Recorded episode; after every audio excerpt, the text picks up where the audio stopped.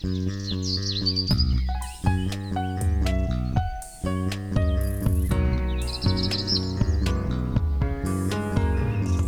迎收听《来一口垃圾》，我是 Amy，我是心意。那接续上一集还没讲完的关于环保生理用品的讨论，我们这一集继续讨论下去。如果这集听完之后，你发现还有一些问题你没有听到我们回答到的话呢，欢迎可以去听听看我们的上一集。有看到有一些人是说，就是他身边的人没有人在用，所以因此不敢尝试，或者觉得说好像网络上听说觉得很难用之类的。这种东西就是。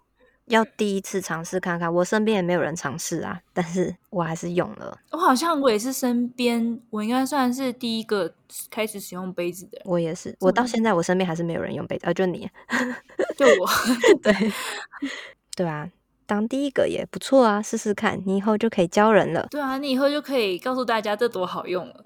就想到，因为身边没人用，所以不敢尝试的这一点，其实也是某种程度反映了，就是。月经禁忌的这种文化怎么说呢？大家会有点避讳讨论这件事情哦，oh. 就是他可能觉得没有比较亲近的人可以跟他们分享经验，因此觉得好像还不太敢去接触。哦就是说不太敢跟不不熟的人讨论是吗？一定要非常亲近的人才可以讨论。那如果是这样子的话，欢迎可以留言给我们，我们都很 乐意回答你各种问题。对，没错，快点可以敲我们、私信我们或者写信给我们，我们可以当你身边的那第一个人。真的，这个频道就是为了这个目的存在。没错，有人提到说，就是在没有使用前就容易细菌感染了，所以觉得我不知道他指的是布卫生棉或是月亮杯，就会觉得这种重复性的产品就更怕弄不干净，然后更容易感染，所以不敢使用。对。我觉得应该是因为毕竟是重复性使用的生理用品，那重复性就有你有没有清洗干净的问题。但我觉得应该是想要先去了解一下为什么之前会容易感染呢？就可能先把容易感染的原因找出来。对，我个人觉得月亮杯的清洁真的是蛮蛮单纯、蛮简单，就是你很容易可以把它的呃清洁干净，你就经期前后都用滚滚水煮五分钟，这样就好，它就是。这是彻底杀菌这样，然后当然也有就是清洁月亮杯的这种清洁产品可以购买。我本来一直很困惑要不要买那个清洁产品，但是我用了两年，我其实没有用那清洁产品也好好的。对，我是从来没买过，我就是滚水煮开，然后呃偶尔可能好几次经期吧，然后一次用过碳酸钠就是浸泡，微微量的过碳酸不要加太多，我怕就是可能双氧水的浓度太高会对。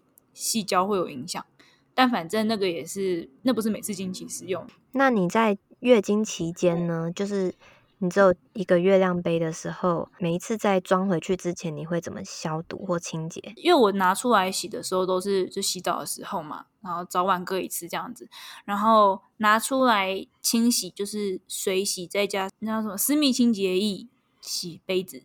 洗完塞进塞。那我的话，月经期间、嗯、我一样也是，就是月经前后会。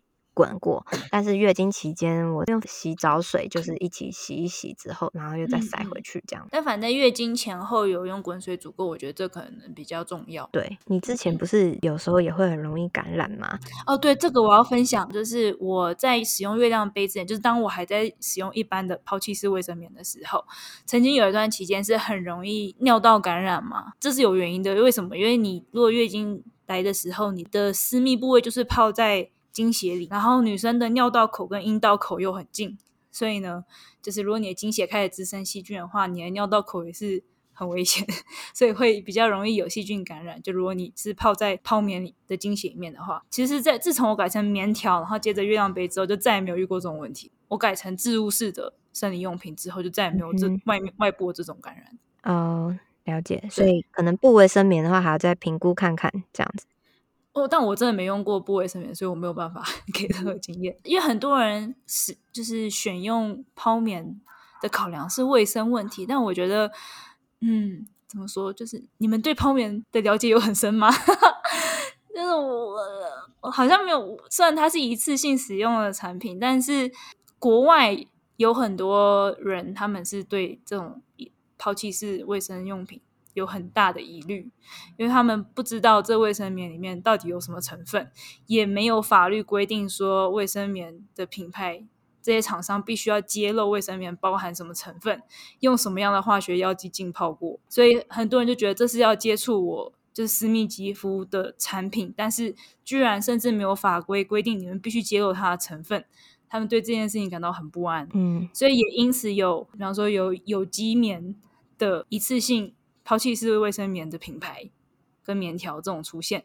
有我有看过，就是文章表示说，他们也有呃，对于就是人体长期接触这些嗯、有害的化学成分，到底长期而言会有什么样的影响的这部分，他觉得这是厂商应该要揭露的，或者是厂商应该要去研究的，可是也没有这方面的任何资资讯，所以嗯、呃，对于这些人，我们当然看到的文章是就是欧美的文章居多，他们对于这部分是有很深的疑虑的。那可是为什么？为什么一般的消费者会这么的就理所当然的接受抛弃式生理用品？是因为可能自从有月经以来，你看到的选择就只有这些，嗯，所以也没想过要去质疑它。但其实如果真的要讲成分单纯或者是卫生不卫生的话，我真的觉得月亮杯它很单纯，就是单一成分医疗用细胶，你洗的干不干净？百分之百操之在你自己。对我来讲，我是觉得安心很多。他们所谓的卫生，可能是怕细菌，就是洗不干净的问题。对啊，可是像泡棉的制成，或者是它泡过哪些化学成分，你也不知道啊。但是至少它可能无菌吗？哦、oh，OK，就是我不管细菌化学成分的问题啊。对，对，当然可能目前没有，除了像我刚才讲的尿道尿道炎类似这种感染。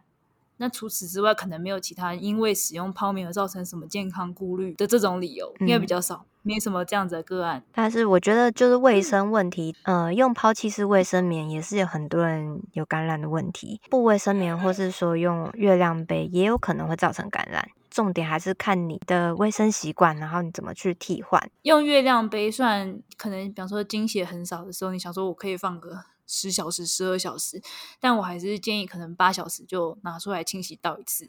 就是放太久的话，我我自己也都会有，就是会不会滋生细菌或者是不卫生的考虑。月亮杯不是可以放十二小时吗？我一看好像一般建议的是十小时，但是如果我放太久的话，我就会觉得我应该要倒出来清洗一下。我看到的是十二小时啊，所以我都是 放放十二小时左右，嗯、对，嗯嗯嗯会去。清清洁，但是我其实一经期并没有每天放，我可能就是前面几天量比较多的时候会放这样子。嗯嗯。那还有人提到说，那处女可以用月亮杯吗？有这个，你只要 Google 打“处女可以用月亮杯吗”，就会立刻达到很多可以、可以、可以、可以这样的肯定答案。就是应该是说，用月亮杯或是用卫生棉条都有可能会让处女膜破掉吗？但是处女膜本来就是破的，然后为什么一定要？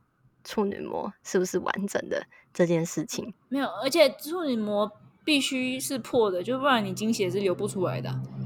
对，但是他们可能就怕就是破更多，就好像已经不是处女的那种心理上的负担吗？好，我以为是担心就是没有洞，所以塞不进去这种。嗯，我觉得有人是怕说，就是不太了解处女膜是怎么样。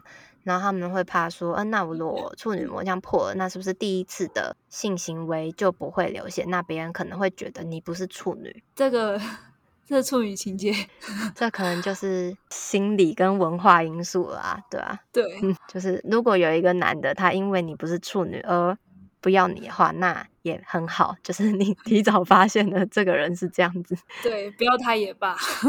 好，当然可能也会有极少的个案，他的处女膜落。就是破洞是洞很小，或者是它是闭锁的问题的话，那这种就是请你要去找医生。但是通常这种问题，它应该月经也流不太出来，就是不不需要去探讨到要不要用月亮杯这件事情，就可能月经都没有来。对，然后经血太满会不会溢出来？我觉得如果你杯子塞的真的很好的话，基本上好像不太有这个问题。我如果有溢出来的状况，我几乎都是呃杯子塞不好。是第一大因素，然后偶尔才会搭配，就是刚好那时候量也多这样。我觉得我也是没有塞好才会有点溢出来，但是就是真的怕的话，就下面再多点一块，垫安心的这样。而就算它如果溢出来，通常不会溢到太多，除非你真的是没塞好，它才会流很多出来。对，没有经验这样，就真的没有解除真空就流很多。就如果只是一个就是小没塞好，然后有点外露，然后你可能又有垫一个垫一片安全的话，那绝对是够你去厕所，就是有这个充分的反应时间。对，然后用月亮杯运动的时候会不会有液体摇晃的感觉啊？完全不会有啊，我也觉得好像没有。嗯。那的月亮杯的那个柄好长，要塞到完全没有东西凸出来吗？这样不是就塞得很深？对，就是如果你还能够塞更深的话，就表示你的宫颈不是浅的。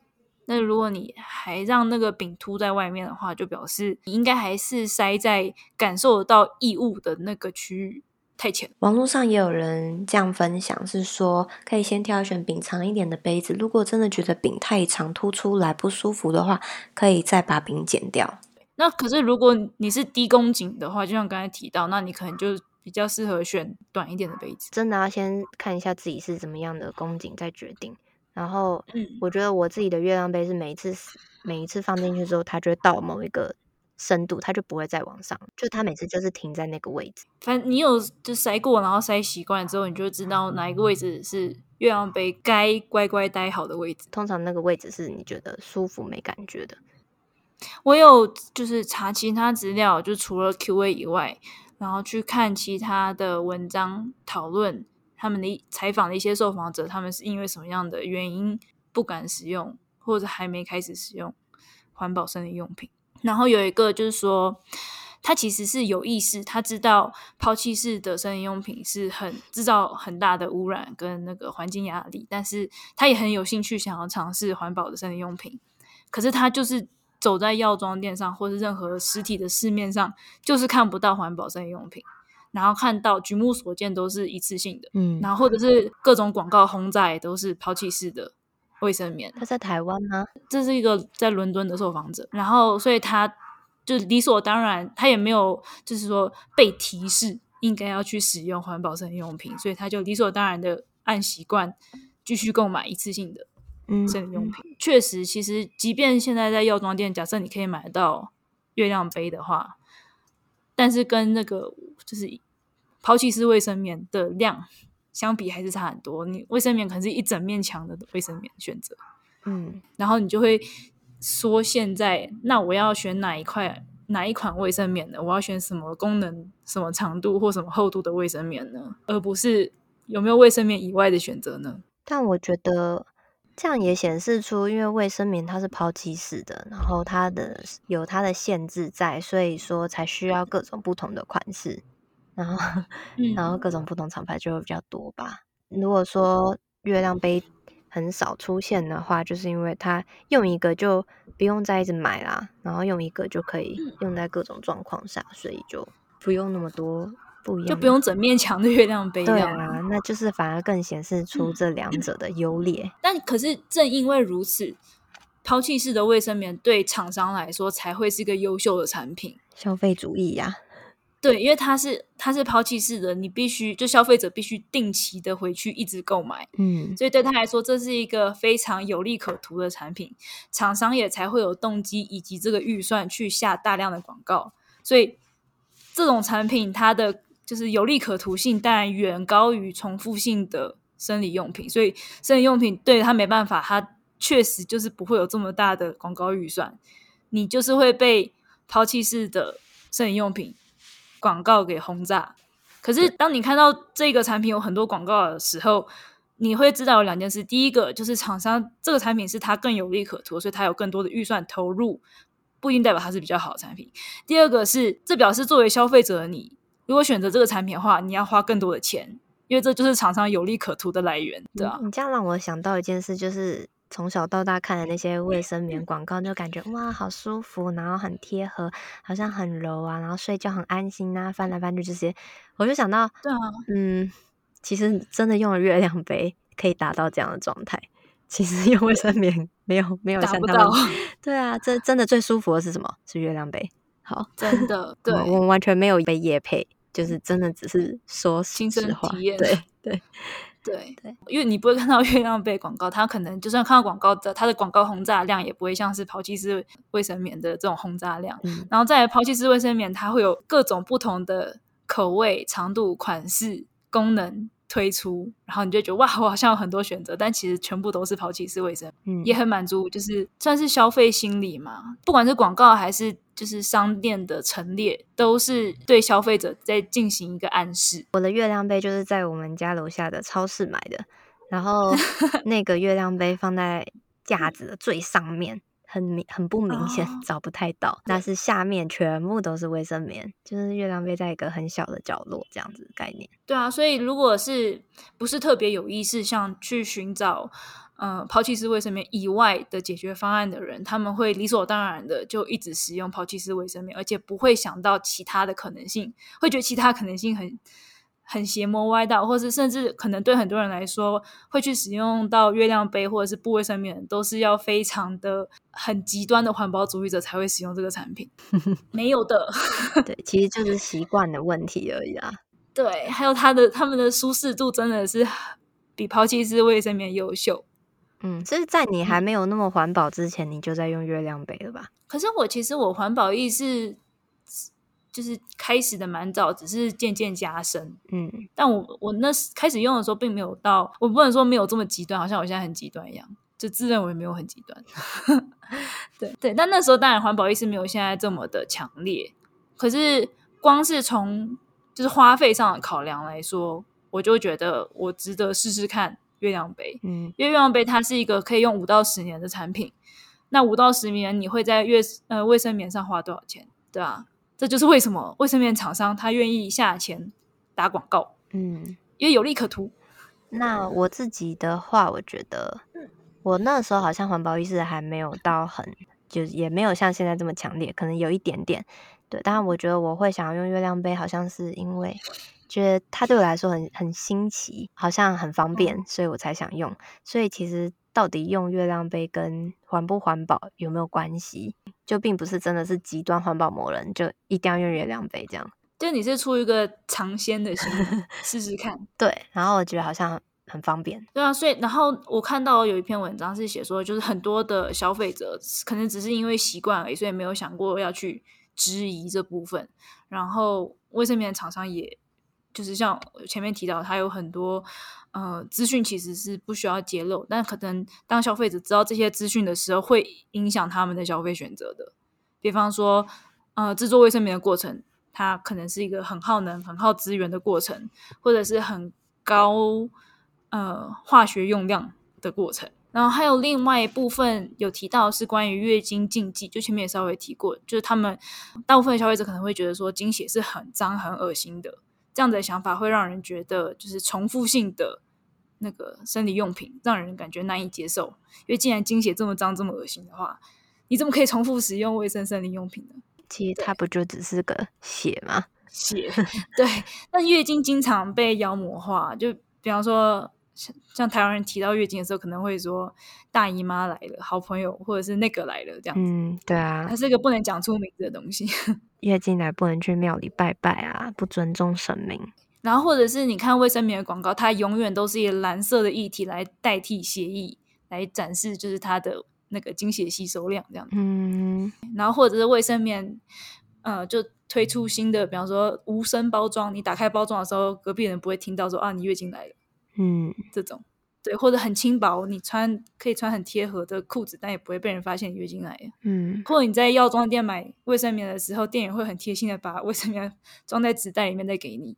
就是卫生卫生棉或月经是一个要被避而不谈的东西。嗯，就是文化上有这个禁忌在，对，虽然没什么道理，可是因为这个禁忌导致大家不会去谈论这件事情，所以是有助于一次性产品的销售。因为既然它是脏且恶心的，然后我们最好不要提到它，那就用完丢掉。我还我，我有些人对啊，有人会怕手指伸进阴道里，或者是怕手指沾到精血，但其实它就是血而已。嗯，不过我想大家应该对医疗有一点点接触的话，都知道，就别人的血吧，就是属于感染性的废弃物，因为血里面有可能会有那个人身上的病原，所以我们基本上是不接触血的。但是对于自己的血，应该不需要惧怕，就是只需要担心接触别人的血就好。但是不敢把手指伸到阴道里，应该是怕异物侵入的恐惧吧？我我觉得对于侵入式的恐惧，就是我我接下来有点想提到，就我觉得这可能是父权的这个社会文化。如果是就是还没有过性经验就算，但是有些人是即便有过性经验的人，会宁可就是阴茎这么粗的东西放进去，但是棉条这么细的东西放进去，你会觉得很有压力。就是我觉得这个心因性的元素比较大。那这心因性的元素背后可能是父权文化的影响。我觉得我也有点障碍，但是我觉得我不像是父权，有点像是觉得这比较不符合天然吗？就是如果。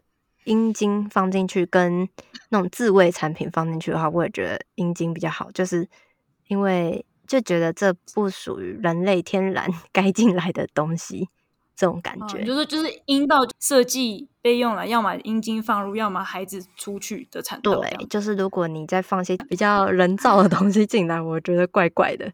哦，对，不是很天然。Okay. 嗯。可是那如果是这样的话，你会有障碍把手指放进去吗？有啊。手指本来也不应该是要伸进阴道里的东西啊，而且我觉得指甲很脏，指甲缝是一件不好清洁脏的东西。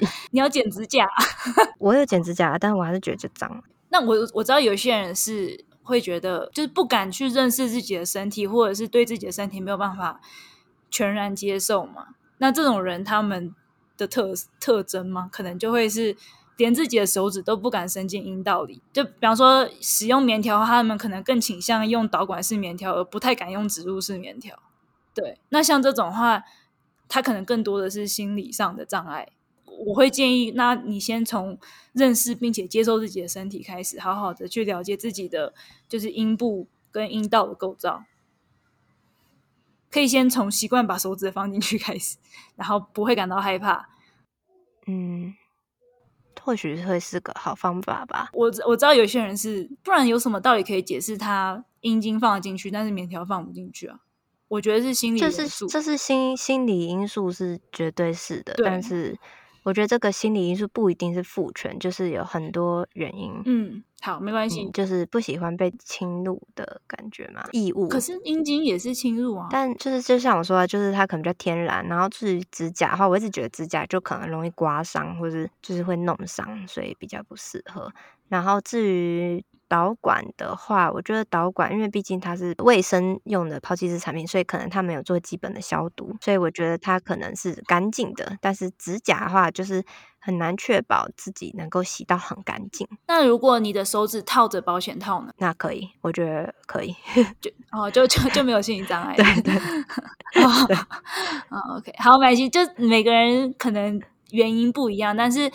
嗯、呃，听众，你可以试试看自己是因为什么原因而就是抗拒把它塞进去。嗯，对，就如果察觉到是其实是有心因性的部分，而不完全是生理上。就如果生理上你是宫颈低宫颈的人的话，当然可能要挑适合的杯子。但如果不不只是生理上，而是有心理上的话，你可以用多方的尝试，或者是更加了解自己身体来看能不能克服。我觉得如果可以克服这个心理障碍的话，应该就。在使用月亮杯上就会好很多了，可是确实轻入式就是比较不舒服一点啊，所以也没有就是一定好像要逼人家一定要用月亮杯或怎么样的，对，就是你就不要有压力，那你可以试试看布卫生棉啊，我觉得也不错啊。但因为你刚才提到不舒服，我还是要提一下，就月亮杯如果放正确位置是不会有感觉，可是就是进出你再放进去跟拿出来的时候，多少都还是有那种。